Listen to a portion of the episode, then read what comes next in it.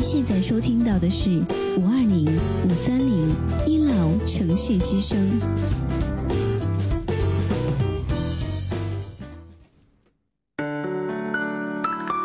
您现在收听到的是五二零五三零一楼城市之声。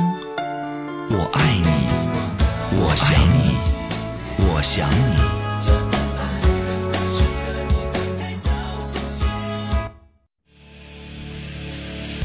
您正在收听的是五二零五三零一 love 城市之声，爱一直闪亮，梦想延续。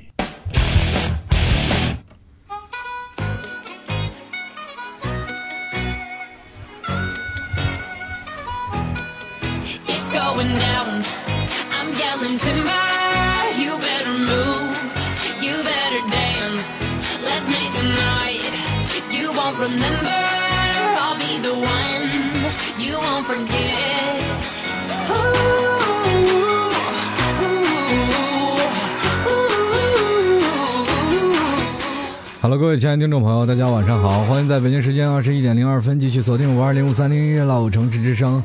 在接下来的一个小时时间里，继续是由老 T 啊携手本档我们导播二男子为你送上的吐槽二零一三啊。这个话说今天非常开心，嗯、不管怎么样，在今天新的一周呢，继续给各位朋友吐槽，我还是总是感觉啊，这个天冷了也无法挡住我所有听众朋友的热情。呃，在今天。这两天啊，南方突然出现了一种很奇怪的现象啊，南方雾气冲冲，到了北方呢，反而却，哎，北京这两天反正确实特别好。前两天有位听众朋友给我发了条微信啊，就是说在我微信公众平台上给我进行评论，说老 T 啊，您最近过得还好吗？听说现在雾霾挺严重的，呃，这个希望你一切安好，我又不死。这个听众朋友显然是有些严重了啊！不管怎么样，其其实说不管在雾霾怎么样啊，在周末的时间，呃，趴在窗户上看一些云里雾里的感觉还是蛮好的，有一种感觉要自然得道要升仙的感觉。曾经在晚上的时候，呃，你去看那些高楼大厦、高楼林立，你站在中间，你仍然活在云里雾里，这种感觉特别好。虽然说在座的诸位很多人都戴着口罩，那天我走在马路上看到一个戴着什么呀？那那叫防毒面罩啊。这个时候，你让我想到了一件什什么样的事情呢？我突然想给他一把五幺，咱们打 CS。哎，这个时候突然发现了啊，不管走在哪里，都是感觉有一种警匪片的感觉。其实雾霾的天气对于我们还是有一种比较新奇的地方。很多人说不健康，我不这么认为。就是说，你雾霾再不健康吧，那很多人他至少不出去走了吧，至少不在马路上吸二氧化碳了吧。比如说，咱们前段时间有人说了，在南方这个地方形成一种什么的概念？人如果吸了过多的这个有毒的素质，可能会对人体产生一种抗强烈的抗体。比如说，我们现在已经习惯了在大城市当中习惯了那个雾霾，突然有一天呢，我们就去旅游，一去西藏，一下车，哇，新鲜空气，赶紧吸两口，我天哪，这是从来没有见过这么清新的空气。吸两口以后，哎，窒息了，晕倒了。这个时候呢，大夫赶紧跑过来一掐，哪儿的？杭州的。哎呀，这一看就是吸雾霾吸严重了，直接把那个什么，把氧气管拔了，换成那个排气管，说把车发动着，司机，司机发动着，哎，闻两口尾气，马上就复活了。这就是人类的进化史嘛。很早以前，你从来没有感觉到人类可以进化到这种地步啊！在最早以前，如果要是说，呃，很多人说现在特别希望有那种穿越的感觉，比如说我现在呃特别喜欢看电视穿越的电视连续剧，是不管是《步步惊心》或者是什么宫啊等等等等，你当你看到的那些穿越题材的电视当中啊，反正电视嘛演的都是非常开心的，啊，结局都是非常唯美的。对不对？要不然或者是谁回到了现代？但是如果你要反过来去想，如果秦朝人他咵转移到现在，他能活过三秒钟吗？哇，不能呼吸了，对吧？就是这样的一种状态。所以说人，人生活当中，我们当经历过很多了以后，我们就会变成什么样的？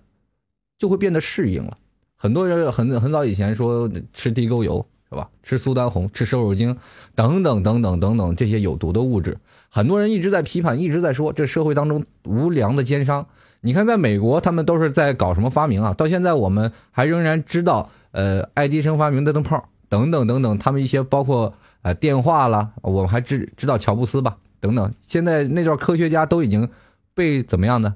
被很多的人去追捧，去被奉为天神啊！到现在，很多人就是比如说像，是吧？乔布斯死了以后呢，很多人仍然怀念他，对，因为给我们人类创造了很多的东西。但是如果你去试想一下，中国的科学家有谁记得呢？咱们就考考大家，说嫦娥，不管几号几号啊，现在嫦娥都嫦娥几号了，已经飞到天空中了。我们不说卫星了，咱们就说说神舟。你知道那些科学家的名字叫什么吗？神八你也不知道吧？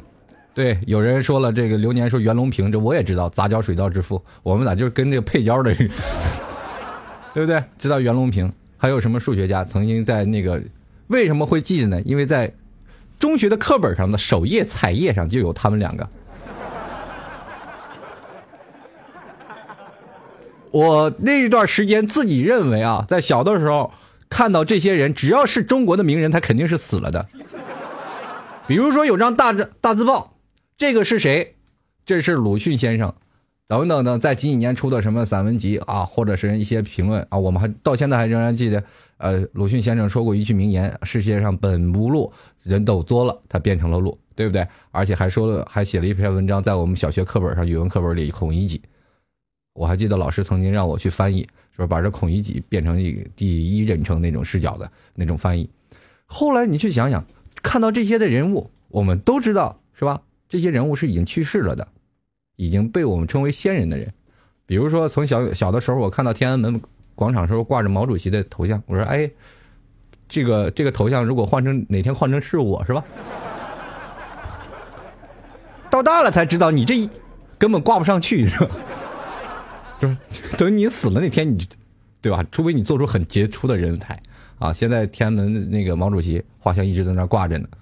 我们去想啊，现在有谁敢动那张照片吗？没人敢动。所以说，当他袁隆平这些人出现在我的课本第一印象，我就说这个人肯定不在世上。后来才发现，仍然栩栩如生啊。就是说，看那个照片拍的，我说这个人肯定是已经去了的。但是突然有一天从电视上说，杂交水稻之父又。开始发明了一种新的杂交水稻，我才想，哎呀，这活着呢！看到活着的袁隆平的时候，那个时候我已经二十多岁了，所以说这个事儿呢，我们就不能看待了啊。我们继续来看一下啊，这个刚才我在描述这个袁隆平先生的时候呢，啊，有有点描述的不到位。啊，我应该是人本来就活着的，我就不能说人家是栩栩如生。对，这对那些现在正在种杂交水稻的人来说是一种是吧不好的，所以说在这里抱歉啊，抱歉口误啊。然后这个刚才这个虾米说了，改天自己拜拜自己啊，不用了，你把照片发出来，我们每天都拜，对吧？放到床头上能避孕，放在门上还能辟邪呢。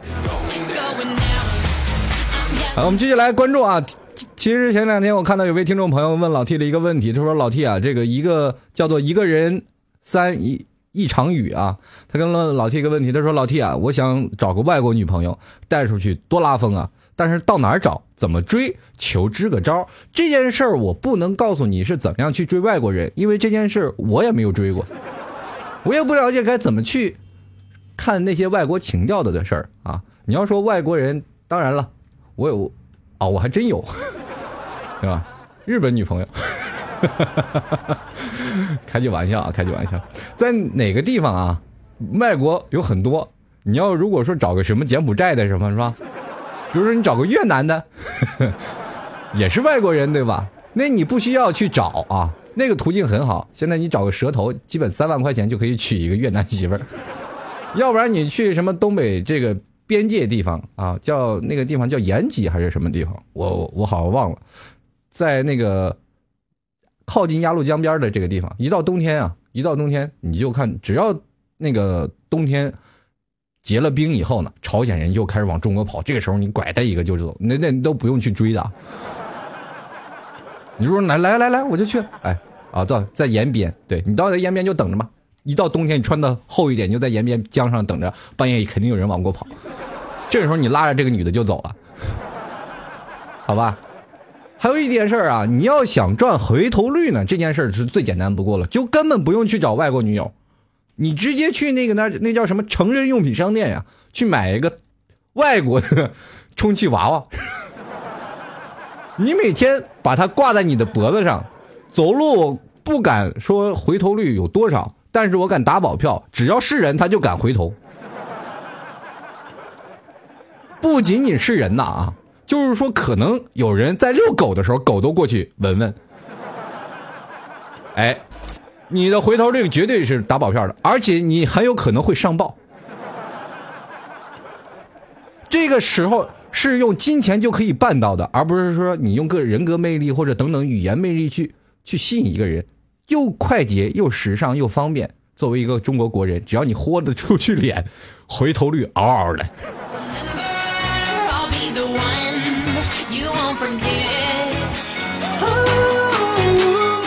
是吧？这这就是一一件事儿啊，所以说千万不要说认为自己，呃，我一定要赚足回头率，那没有必要，真的。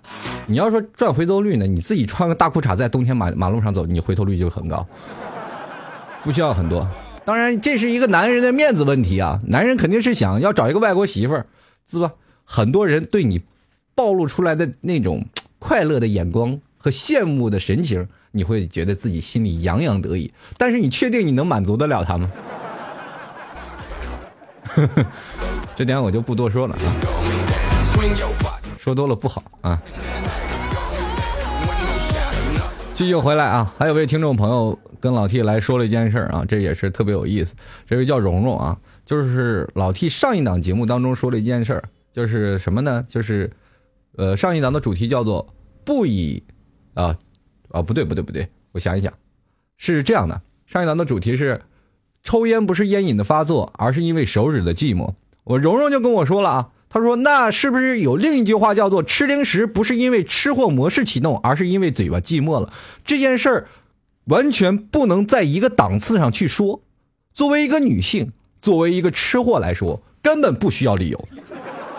只要他们想吃，他就有，而不是因为嘴巴寂寞了。他们嘴巴从来就不知道什么叫做寂寞。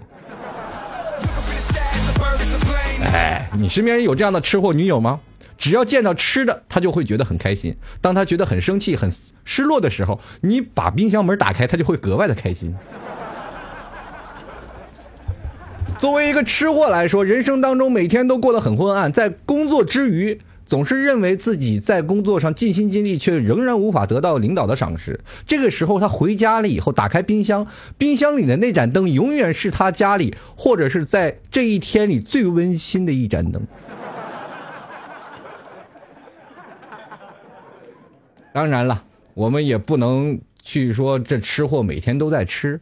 当然了，现在很多的吃货有他自己的评判标准，也就是有的人是追求量的，有的人是追求质的。追求质的这些人呢，呃，作为她的男朋友就比较费劲了。比如说这个女生，她不会于拘泥于在冰箱里的这种吃的，因为她会觉得吃腻了。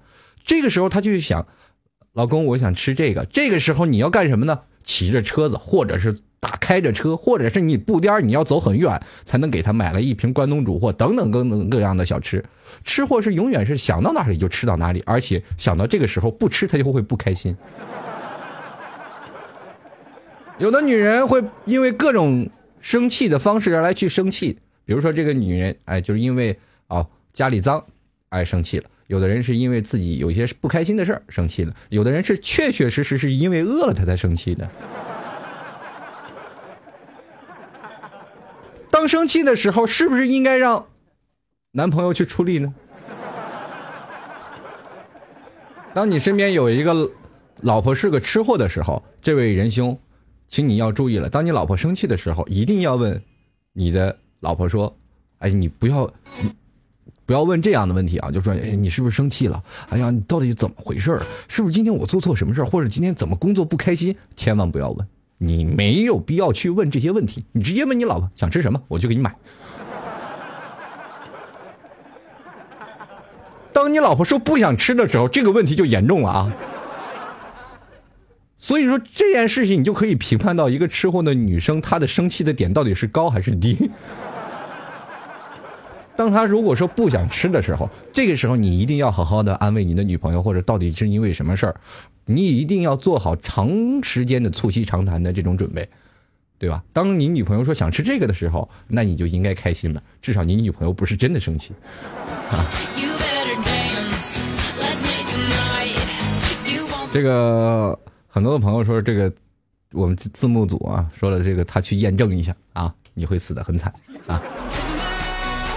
好，我们接下来看一下啊，听众朋友，上一周还有很多的听众朋友，包括喜马拉雅的听众朋友，还有苹果播客的听众朋友，他们都会在老 T 的微信公众平台进行留言。在这里非常感谢每位听众朋友的收听。在这里啊，我还是要提前要谢一位这位叫做红尘过客的。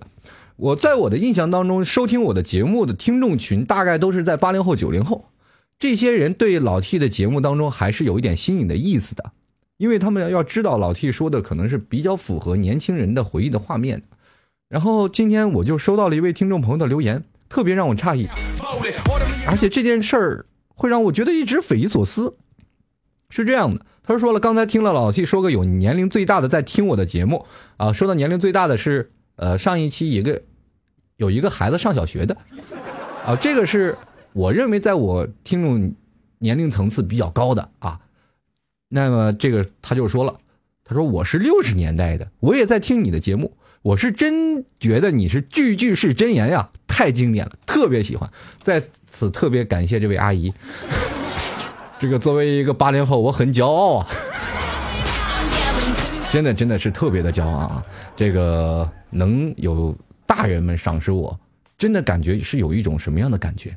曾经在听老 T 的节目的听众朋友，可能都是有同龄人，或者是比我稍微小一点的弟弟妹妹们。但是今天呢，这个有一个比较大的长辈儿，突然让我有一种肃然起敬的感觉。哎，有，就是像像小学吧，我在小学生讲课，老师在下面去听，有这种感觉。当我在跟你们讲的，在跟比较年纪小的人，他们讲的是道理，但是对于六零后或者是七零后讲的就是一种经历。每个人看待事情的角度是不一样的。我们经历过了，但是在六零后或者是七零后，他们经历的过程又是不一样。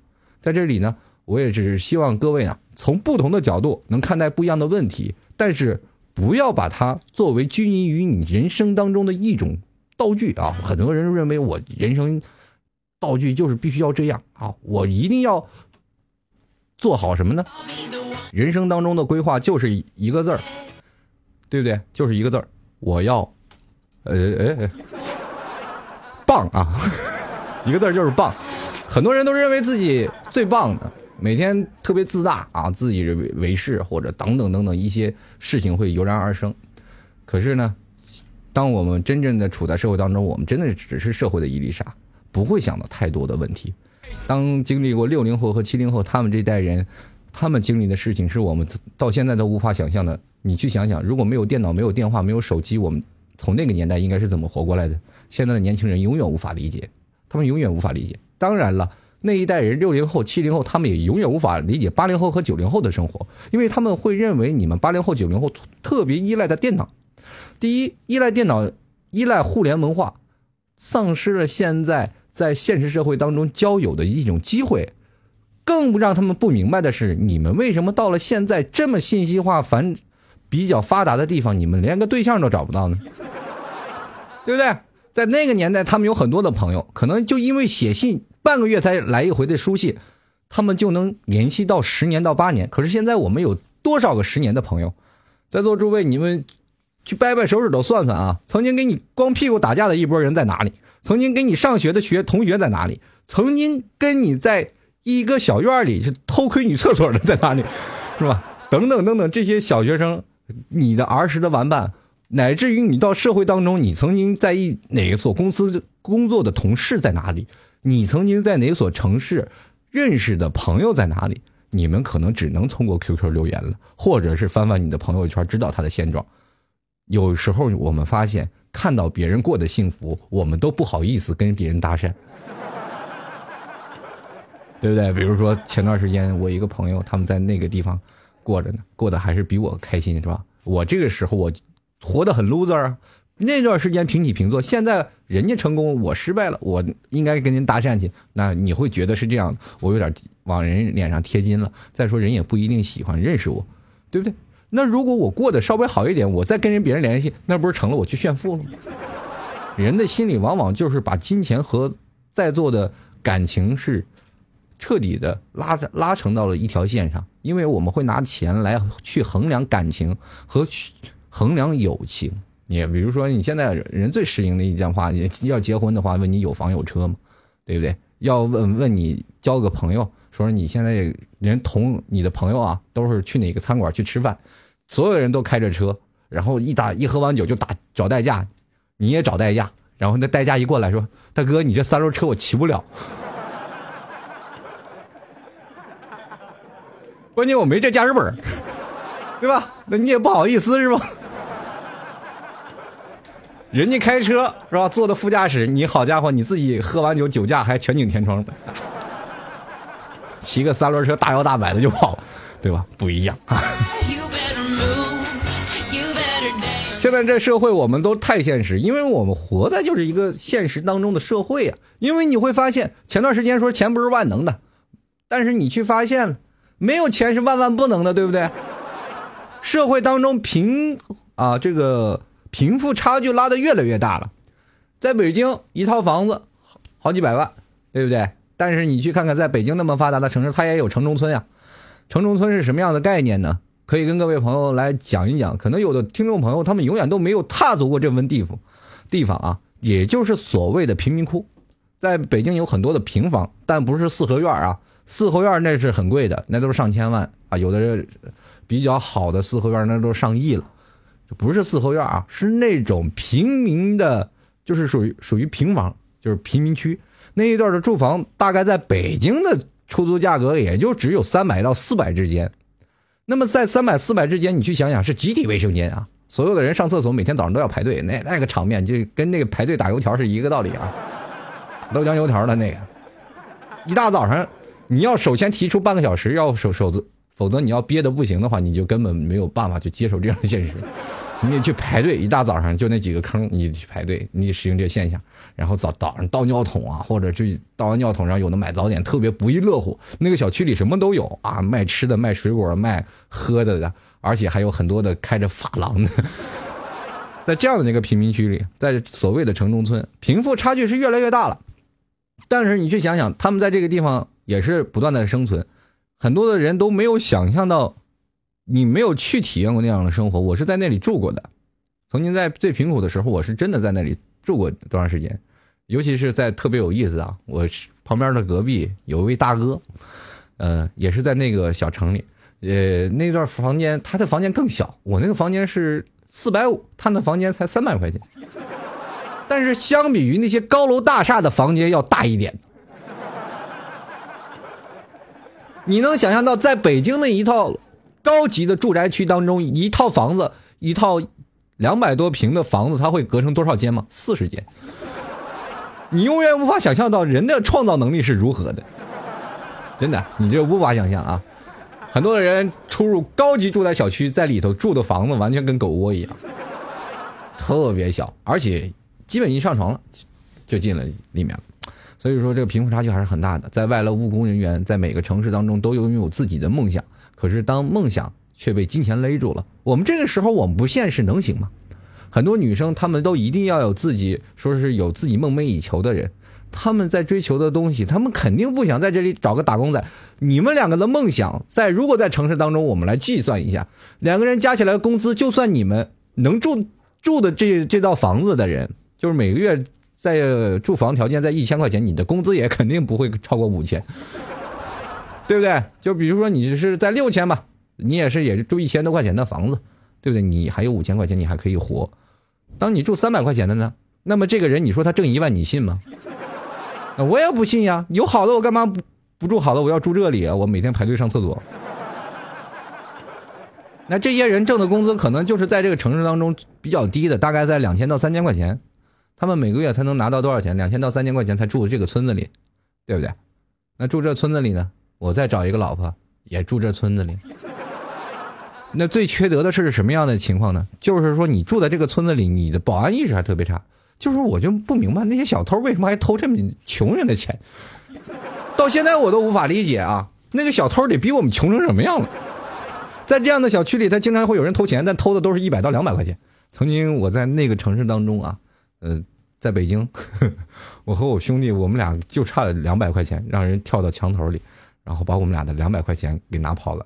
当时我俩特别心痛的说：“就这两百块钱生活费。”是吧？然后我也不知道那个小偷是成什么样，然后打电话报警，拎着裤腰带。最缺德的是那个小偷把我们裤腰带都拎跑了，他们知道这裤腰带值钱呢。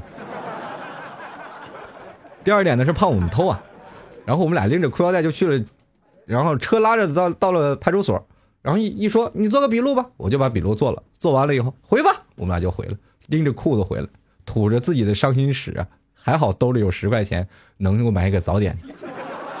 那段时间是最穷的啊，所以说在人的阶级贫寒当中一种状态，很多人说，当我们在没钱的时候，我们应该保持一种什么样的观念？是不是穷有穷的骨气，是吧？什么也不要下跪。但是你去想想，如果要是真的出现这样的情况，男儿膝下有黄金，如果膝下有黄金的话，我早跪那儿了，对不对？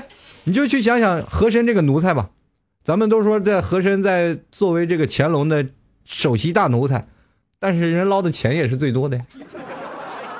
你要有那和珅在道上，谁不跪呀？那我给逮逮谁谁都跪呀。现在很多人说这个前段时间批判一一件事啊，就是说，呃。李阳，李阳疯狂英语，他在那个应该是在包头的一个校区里，大概是有三千人集体下跪，然后说了这是一个壮举，但是很多人也不法理解这个壮举在哪里，我也无法理解。他们说了，中国其实是最跪的文化是最长的，最源远流长的，因为跪的文化。呃，比如说在皇帝就要下跪，在很早以前见着谁都要下跪，这是一种跪的文化，对不对？我们去想想，现在你去给人跪，就变成了一种什么样的东西？洗脑的精神。为什么我们会中国出现了这样的一种情况？在最早以前，秦朝，秦始皇那那个年代，我们看的电视那也是要下跪的。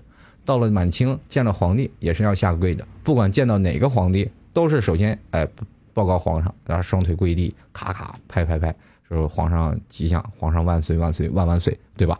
那你现在呢？下跪成为了一种什么样的耻辱？但是你去想想，只要能下跪的人。他的钱挣的肯定要比你的多。你去想想啊，在街上卖艺乞讨的人，每天在那儿跪着，跪了很长时间，但是你去认为他过得比你不好。咱们按个人流量最高的来算，三百个人吧，每个人给他一块一块钱，大概一个月一天的工资就是三百块钱吧。但是哪个哪个地方三百块钱，这个乞丐愿意去做呀？肯定不愿意。人流量越高的地方，他的去的人就越高，而且比较大的商贸区，商贸区大概每天的人流量在几千人、几万人左右，在一个大的城市，对不对？他给你跪下磕头，咱就不说在几万当中，我们转化率按百分之二十来说啊，百分之二十的来说，我们大概有两千个人去给他丢一块钱，那么这个人就是赚了两千块钱，在这一天的时间里啊。一天的时间里，他一天赚两千块钱。请问在座的诸位，你一天赚多少钱？我们还不能排除有的人个别给十块、给五块的啊。这个时候你要算算你腰包里多少钱。现在的乞讨文化都是这样啊。我们现在中国出现了很多种族群。第一种族群啊，路怒族啊，我们开的只要一上车就肯定要骂爹。现在的马路上一堵心，马路太堵了，我们开着。中国是吧？相对来说比较交的税最多的汽车，交全世界最贵的油，然后还走在全世界最堵的马路上，谁不闹心呢？对吧？但是你很多人我都一直在说啊，提倡公共交通。在北京，在北大广深这四大城市，每个人都一直说啊，一定要要做那个什么呀？要做公共交通出行，这样环保你我他，我们马路上也不会有太堵。请问在座的诸位？谁愿意每天去挤呀？很多人买车并不是为了什么，他肯定会松一口气，宁可自己在路上堵着，也不愿在公交车上去跟人挤去。在座诸位，你去想想，在马路上你你见过那个黄金时段上啊，就是那地铁挤人挤人的状态是什么样的？而且你还出现了一种什么样的形那种形象呢？就是现象呢？就是很多女生坐在地铁里，男生啊，哦，你是真没有那种感觉啊，你真体会不到。就是说你坐在那里，你就身边挤的你连站脚的地方没都没有。恰巧你旁边有个美女的屁股对着你，左边有个美女的胸对着你，这个时候你怎么挤，他们都叫你是色狼。而且这个时候，很多人说是在电车上容易遇到色狼，或者在地铁上能遇到色狼，恰恰有一部分人是真的是色狼，因为有给他们滋润这种的环境啊。因为你在这里挤的，我们就会是吧？我干嘛不是吧？这些色狼们啊！臭流氓们啊，在地铁里如果抓到你就马上去打，但是有一部分人特别冤枉，他们这个手都没有地方放，然后就被挤，左右挤来挤去，车一晃，那就肯定会碰到前面那个人。这个女生总是认为自己被色狼摸了，被色狼摸了，其实没有办法，她是被挤的，这是被逼的呀。当然，你还要保持不敢动的一种状态。是吧？就像有位听众朋友啊，这个叫 L M 这个听众，他在公屏上打字“快乐并痛苦着”，看来你经常做这事儿。所以说，坐公交车会有这种现象。在冬天，我们在人挤人，我们还要挤着公交车。公交车是最讨厌的啊！一脚急刹，一脚停，一脚急刹，一脚停，而且你还要在那里来回的晃着。到了夏天啊。所有人都举着胳膊，你说没有碰到狐臭的还行，你要是碰到有一个味有味道的女人或者有味道的男人，那你到时候就受不了。再加上公交车来回晃，你就老晕车是吧？你一晕车，你到了单位，你工作也没有状态，这就形成了现在人为什么强烈迫切的宁可找到没有车位，我要买一个车去，是吧？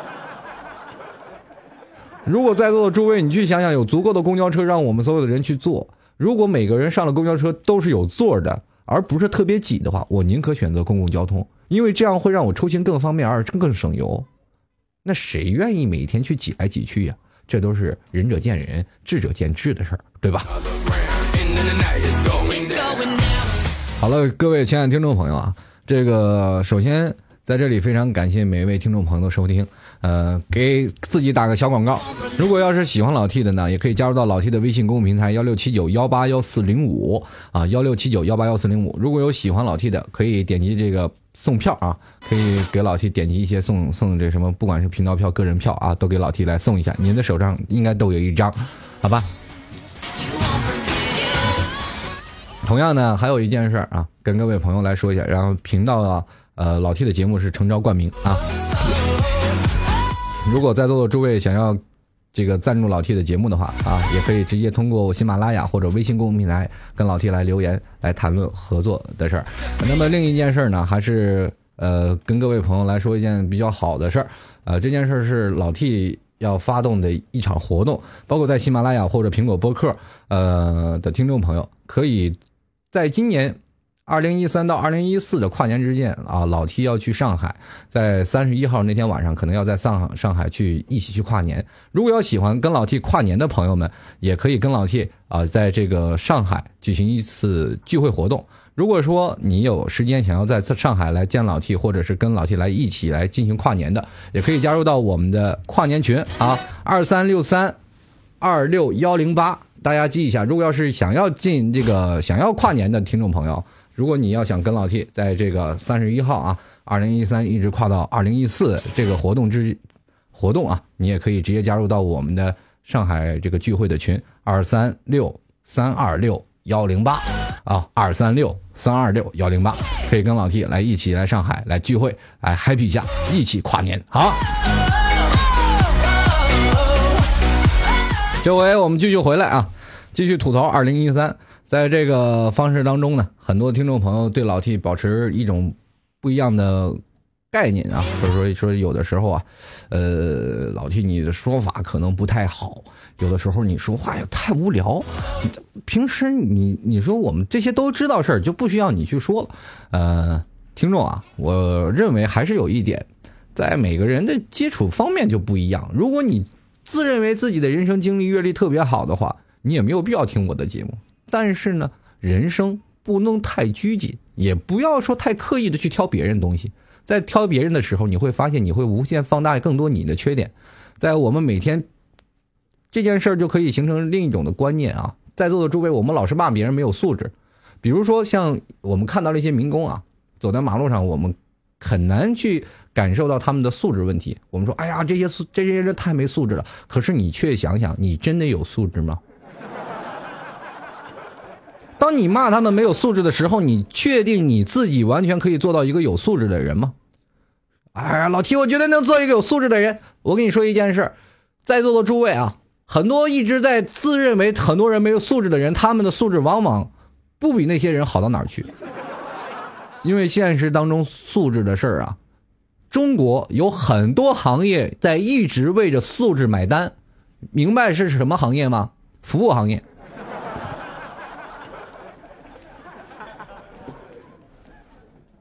越多的服务行业就是为你们素质去买单的。什么叫做素质买单呢？比如说像肯德基、麦当劳这些服务行业的，很多人知道都都有餐盘吧？当你吃完饭了，很多人如果要是有素质的外国人，他们会直接把那餐盘去倒到垃圾桶里，而不是等服务员来收。这就是一个最简单的。那么这就是人个人素质问题。但是对于中国来说，我们可能的素质不太高啊。我们既然工作他们都愿意做这份工作，为什么我们还要剥夺他工作的权利呢？这就是服务员啊。如果说我们换另一种角度去思想，我们很多人都有素质了，是吧？我们都会主动把这餐盘去倒到这个垃圾桶里。那么这个肯德基的经营人员大概会少三个服务员。那么这三个服务员是不是就没有工作了？他们就没有吃的、没有喝的了？这件事儿我们会发现，我们就算没有素质，也会滋生出一批人的服务行业一一部分岗位，对吧？哎，那我们再举另一个方面，在北京乘车售票的，如果你绝对有素质的话，那就绝对不需要售票员了，一个司机就够了呀。现在在做广大的很多的城市当中，是吧？有一个司机，一个售票售票的？那有的地方呢，它是没有售票的，就是只有一个司机，在很多的城市是这样。那也就是说，这个城市的素质好一点了。北京确实很大，前门前门上车，中门上车，还有后门下车，反正这这有三个门的。那么一个司机肯定是看不过来。那如果光从一个前门上，那人肯定是挤不够的。这时候需要中门站一个售票员，然后来监督你来刷卡。如果每个人都有素质的话，还要这售票员干嘛？这就是现在一种行为的约束啊！我们很多很多人说老 T，那你说这个素质是不是我们人人都要做？不用，人无完人嘛。我们谁说每个人都是特别完美的？不可能。我们也不能要求每个人都有素质。如果每个人都有素质，那很多人不都失业了吗？那中国什么？那就成了一个什么？礼仪之邦。当然了，很早以前中国叫礼仪之邦，那是因为什么呢？你不有礼仪，那就要杀头的。现在外交部新闻发言人，那就都是外交外交部的去事儿了，跟我们平民老百姓没有关系。但是你去现在去想想，如果现在外交部手上有一条有一条可以杀人的命令，你如果不没有素质就要被枪毙，你说在座的诸位是不是咱们中国人人人都有素质？对吧？过去那都是是吧？县太爷、地方父母官，那说杀头就杀头，说说打就打的。呃，送到你大理寺法办，咔斩了。北京菜市口那阵儿以前都是专门斩人的地方，拉过去啪斩一个，拉一个啪斩一个。这就是这样一种习性。我们现在每个人都自由了嘛，有自己的思想，有自己的行动方式。当然，我会不拘一格。当我们在评论别人的时候，你首先也要看看自己的缺点，千万不要自以为是，说我就是一个有素质的人。你要相比之下，你还有很多地方不为人知的地方是很没素质的。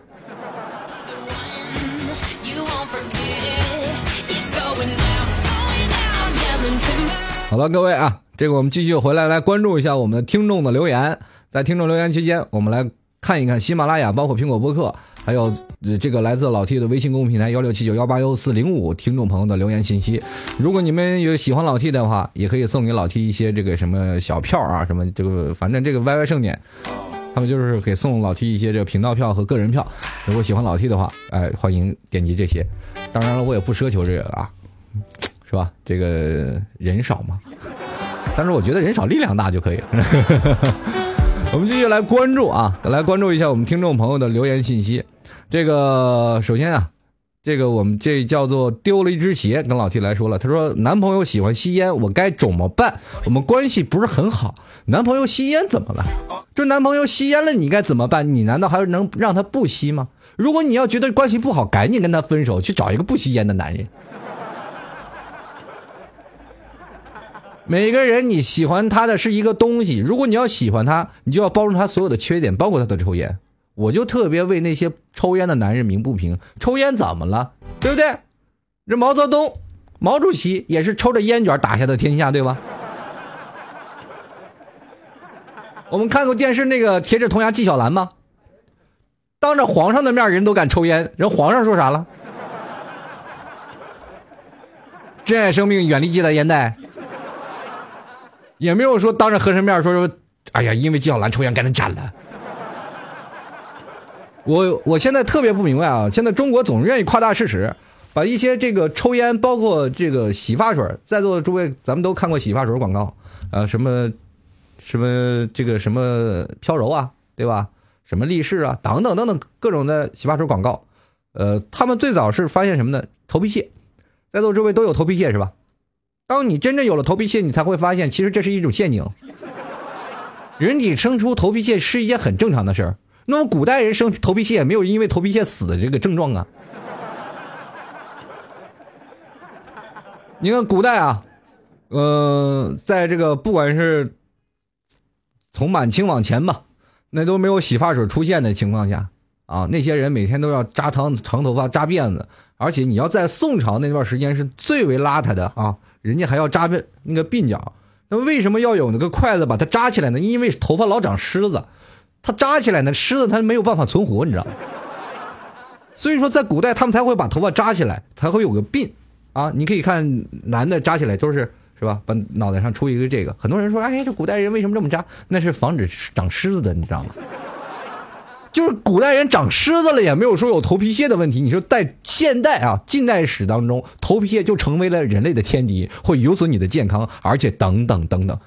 更可悲的是，现在很多广告说了，你有头皮屑你就找不着对象，你只有丝丝顺滑，你才能找到真正的是吧男朋友或者是男人和吸引女人，有用吗？对不对？当你说你真的有头皮屑了，一头白头头皮屑，人就不理你了。这都是现在的广告对于人类的植入性的思维，它是在严重的不停不停的在洗你脑，说有头皮屑就不对。接着人们就说了，哦，原来头皮屑是不对的。从人类开始无知就开始说了，哦，不对不对不对，以至于扩到所有的年轻人说，反正也要用嘛，那就用这个呗。去屑，可是在座的诸位，你真的去屑了吗？对不对？也没有说去屑呀。有的人压根儿也不长啊。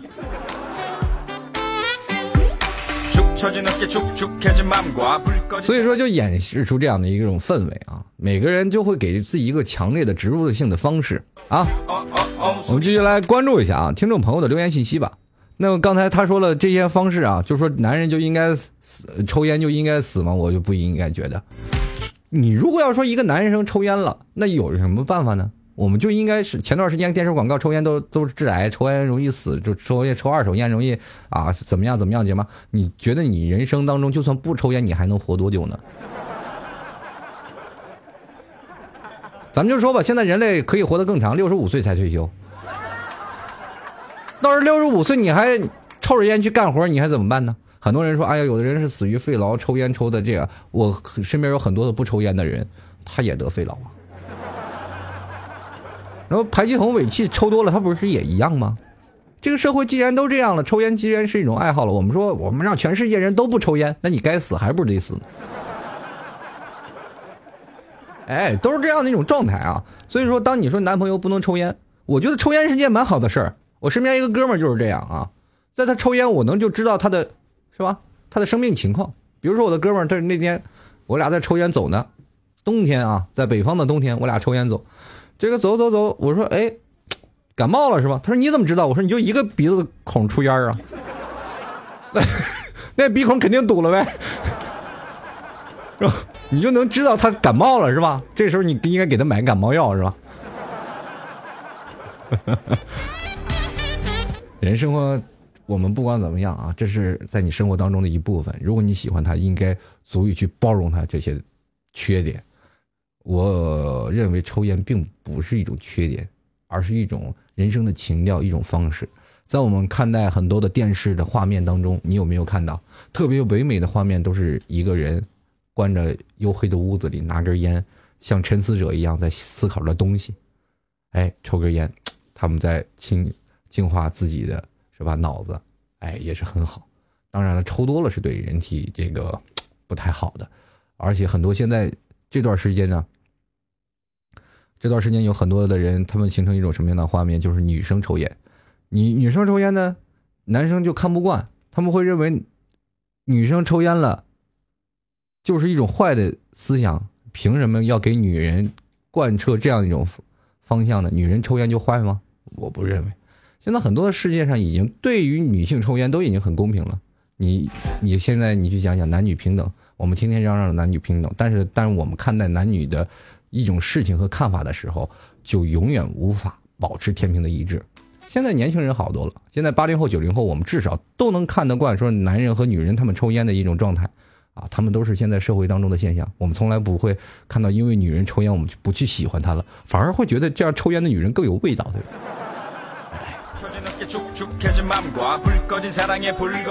对吧？这个你看，这个夜来闺女叫，他说这去东北看看，很多妹子都抽烟的。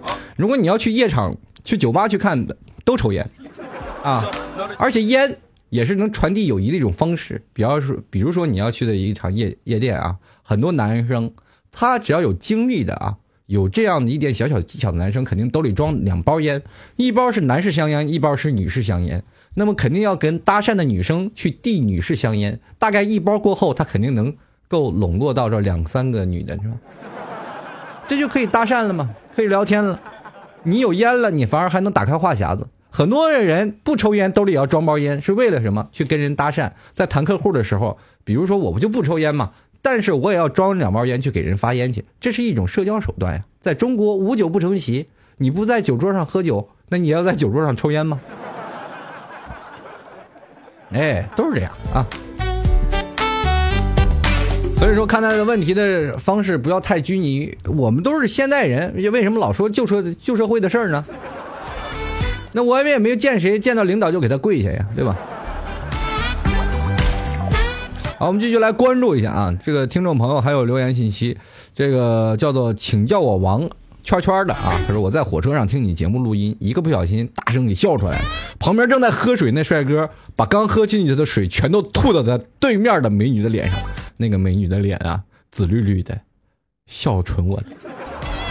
你说你是这个你在吓唬旁边的人的时候是吧？尤其是咱们在坐车的时候，你特别害怕旁边突然笑出声来，你特别吓人。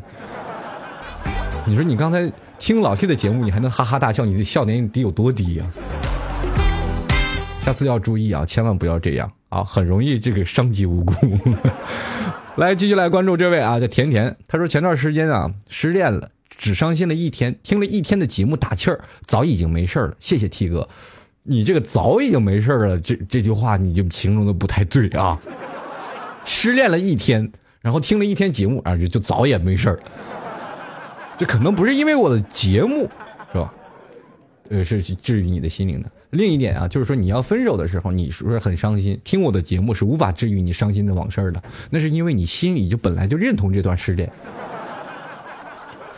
那为什么你会觉得开心呢？那是因为在你离开他时候会感到不习惯，不习惯了应该怎么样？找个东西去转移自己注意力。OK，我忘了他了。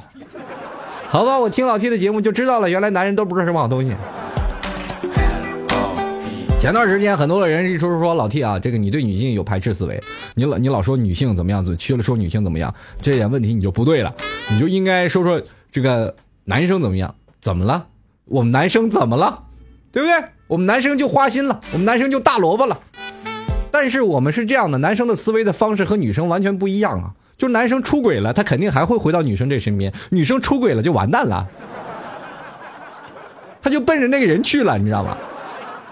这就为什么呢？因为男生的思考方式是下半身思考动物，他不他不都过脑的。男生在出轨的时候，他往往都是不过大脑，但是女生呢，她是有过大脑，她才会有身体的行动。啊，这点问题呀、这个男女的方式有别啊，我们还是在思考的思量方式，改天下期我再吐。然后我们继续来看啊，各有各的立场。呃，还有听众朋友，呃，叫做胡明浩啊，这是他真名啊，大家可以人肉他。他说一件一件事啊，他说谈了六年的女朋友分手了，不到一个月啊就找到了下家。老 T，我总觉得这是个阴谋啊。呃，这个的确是个阴谋。这话说，他肯定会认为一件事啊，就是分手六年的女朋友跟你闹分手了，结果不到一个月就找到下家了。其实，在对待治愈爱情的方式当中，很简单，就是相处六年了，肯定他也老大不小了。在治愈这一段失恋的因素当中，我们可能会因为他，我们会想念很久。很多人会问老 T 一个问题，说老 T 我一直想想念我前女友，老 T 我一直想念我前男友，怎么办？赶快开始一段感情，对不对？治愈失恋的最好的方式不是时间，你总是认为时间能慢慢淡化，但是当你最空旷啊，当你最孤独、最无助的时候，你还是会想起曾经对你最好的那个人的，对吧？时间是无法治愈你的伤痛的。很多人说时间过去了，慢慢的，有人都一辈子了还想着他呢。那你去想想后羿、嫦娥，一个上了天庭，一个在下面还射太阳呢，你都想多少年了？看《西游记》，大家都知道啊，相思成疾是什么样的情况？猪八戒、天蓬元帅都当了猪了，他还是喜欢嫦娥，对不对？我没有办法，思念它就就是一种病嘛。我们首先要想到一点，就如果要是人在思念思念成疾的情况下，我们失恋了，我还是仍然想着对方，觉得分开很无厘头，我们很仍然想。但是我想他是想他，但是我不愿意跟他再重新开始了。这个时候你应该怎么办？怎么制约自己的感情？马上开始新一段的感情，找人找另一个，哎，把所有的思念移交给他，哎，你会发现了，转移自己的注意力是一件很好的事儿。当然，这个人可能是个备胎，可能是个千斤顶，但是当他把注意力转到这个人的身上的时候，可能会对这个人有一点小小的不公平。但是没有办法，谁让你情我愿呢？爱情当中，他本来他就没有道理呀、是吧？你说有道理吗？没有。很多人做小三儿呢，你认为有道理吗？没有。做小三儿那个人，你说有的人什么情况呢？一一直认为做小三儿的人啊，这个有房、有车、有钱，就跟做小三儿了。其实错了，真的有小三是真爱呀、就是说，这个小三儿可以不看重男人的车，不看重男人的钱。这个男人可能是穷苦屌丝一个，小三儿还要给他钱，但是小三儿仍然死心塌地跟着他，这就是真爱啊，对吧？当思念成一个人的时候，我们不在乎他这么多了啊。所以说，在乎的是什么呢？你情我愿嘛。当一个人真的要是马上失恋很久了，会找一个人做替补的时候，这个人愿意给他当替补，愿意给他当备胎。在座的诸位，你去想想，作为蓝颜和红颜知己，每个人不是都是这个人的备胎吗？你跟他相处是最好的，她跟她男朋友吵架了会来找你，她跟她男朋友不管怎么样了都会找你这个男闺蜜。当你男闺蜜做他伴郎的时候，你才会发现他已经成了别人的媳妇儿了。这时候你心里是不是很酸呢？而且百分之多少？百分之六十、七十的男闺蜜都是喜欢这个女生，一直没有表白。成为一种什么样的方式呢？现在的男女的朋友就会形成另一种的演化，也就是说，闺蜜之间啊，有很多人是暗恋者，但是不敢表白。当他想表白的时候，发现太熟不好下嘴，而且曾经也表白过，说：“哎呀，姐们儿，我真的喜欢你很多年了。”这个姐们儿当时会马上拍拍他的肩膀，搂住他的脖子：“你别开玩笑了，有意思吗？”我还怎么说？对不对？这就是一段感情。当然了，刚才这个胡明浩的朋友，呃，跟你说啊，当你老婆说就马上找到下一家，也不应该是你的脑袋上变绿了，是吧？要变绿了，你应该发现呀。你没有发现，你就不能猜测他，你不能给他身上再，是吧？增加一些东西。这个时候你一定要调查，是不是真的有这一腿，对吧？如果真的有这一腿的话，你可以回去骂他。当然了，人嘛，好聚好合。我当然是不希望啊，不鼓励你再去调查了，是吧？只能给自己平心添堵。这个时候呢，你就马上忘了他，再找另一个人。人总要走下一步的，老是往后看，你永远无法看到前面的东西。我们，你你有没有发现，人们对未知的挑战是有一种很好奇的心理。当我往前走的时候，我们走在沙滩上，往前走，我们永远看不到前面的脚印。但是如果我们往后走，我们一直看着自己的脚印往前走，我们走一步是一个脚印，就知道自己脚啊是啊这脚走歪了，那个脚走歪了，我们会往后看。但是我们还是会大步的向前，因为前面有太多的未知，我们没有脚印可走。当我们想回来的时候，还可以顺着脚印回来。当你回来了，你就不能再往前了，你前面的路你已经踏到头了，所以说你还要往前走，不断的往前走，不能往回走了。人生就是这样，既然都过去了，我们这个时候就大步往前，前面可能还有更新鲜的事儿、更美丽的风景等着你，对吧？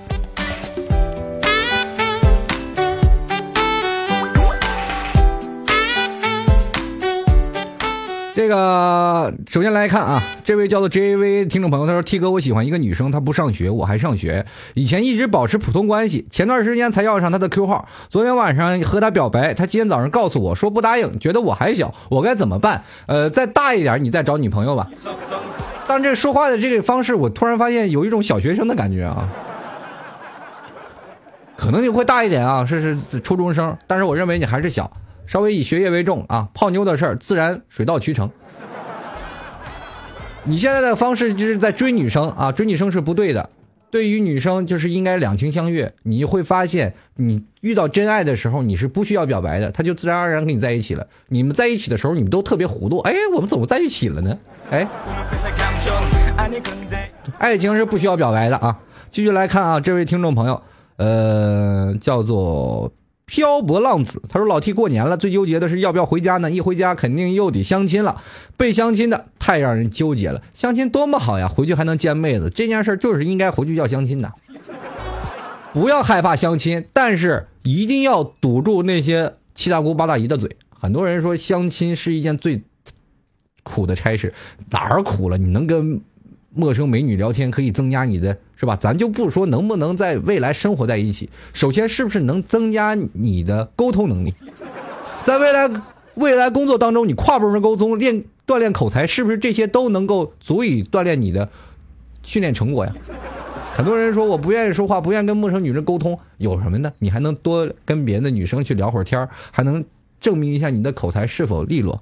在这段时间，你是不是应该跟女生多聊聊天也是算一是一种消磨时间的一种方式啊！你很说我不现在不想跟女生谈恋爱，我只想，那你去见个面能死吗？很多男生女生是有这样一点相亲的，他们害特别害怕对方喜欢上自己，他们特别害怕啊！在相亲的路上，如果说对方喜欢自己，我不喜欢怎么办？你怕什么呀？你没拒过绝过别人呢？相亲不就是这样吗？你看得上我，我看不上眼，什么时候两个人看对眼了，才能走到一起？都是这样的一种情况。当你认识他了，他看不上你，你再去追喽。他认不是他要喜欢你了，他会给你发信息，你会跟他发不合适。他如果还要追你，有一天可能会追到的。相亲就是这样的一个道路。我们不能总是认为，哎呀，我们为所畏畏，特别害怕。那你人生当中害怕的事太多了。相亲不要害怕，大胆去上，多跟姑娘去，不要以相亲为目的，就去聊天，啊，就去耍流氓去了。怕什么？又不用你负责任。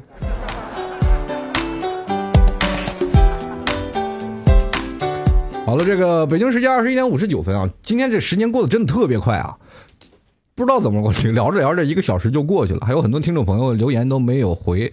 那么在今天这个晚上的时间呢，就是先聊到这儿，在明天晚上依然会有老 T 的吐槽二零一三，还有很多问题继续跟各位朋友呢来聊。嗯，如果喜欢老 T 的，欢迎加入到老 T 的微信公众平台幺六七九幺八幺四零五啊。同样呢，如果想要跟老 T 在上海聚会跨年的，也可以加入到老 T 的。这个 QQ 群二三六三二六幺零八，在这里呢，老 T 要跟各位朋友说声再见了。如果有喜欢老 T 的听众朋友，等一下啊，也可以下跳到老 T 的 T 加军团，在下面的一个小频道，呃，跟老 T 来聊聊天，然后点击直播室通知我，开始通知通知我啊。呃，非常感谢诸位，呃，喜欢老 T 的就一直在这里支持老 T，那么也非常感谢喜马拉雅和苹果播客的听众朋友们，在这里老 T 要跟各位朋友说声再见了。那么下一档主播会给大家带来更精彩的节目，我们明天晚上再见，拜拜。